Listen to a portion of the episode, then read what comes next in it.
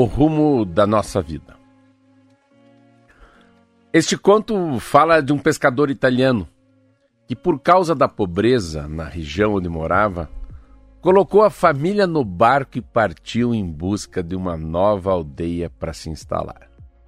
Ele sabia onde queria chegar e rumou para lá. Mas uma tempestade que começou pequena foi ganhando e ganhando e ganhando força e afastou o barco da rota original. O pior momento, durante a noite, o mar agitado jogava o barco para baixo, para cima, para baixo, para cima, com ondas gigantes que o levantavam e depois caíam violentas.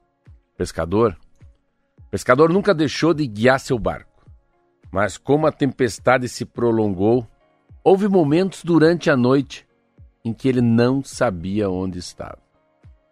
Foi em um desses momentos que seu filho caçula, grudado nas pernas do pai, perguntou: Papai, papai, que luzinha engraçada é aquela que eu vejo às vezes acima de nós e às vezes mais baixa que nós? Ocupado, que estava tentando se manter em pé e guiar o barco, o pescador não entendeu a pergunta. Luzinha engraçada.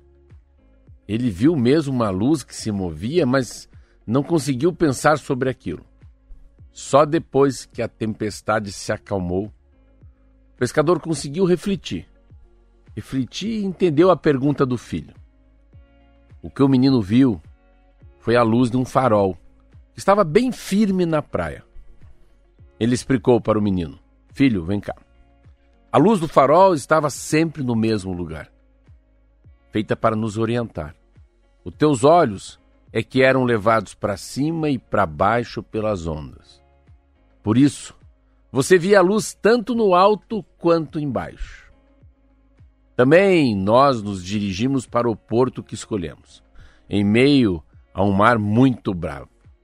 Se fixarmos nossos olhos com precisão na luz do farol, chegaremos enfim à costa, ainda que a luz que nos guia parece estar mudando constantemente de lugar. A nós cabe ter constância e perseverança, para não nos distrairmos com as tempestades e mudarmos de rumo a toda hora. Marlete Silva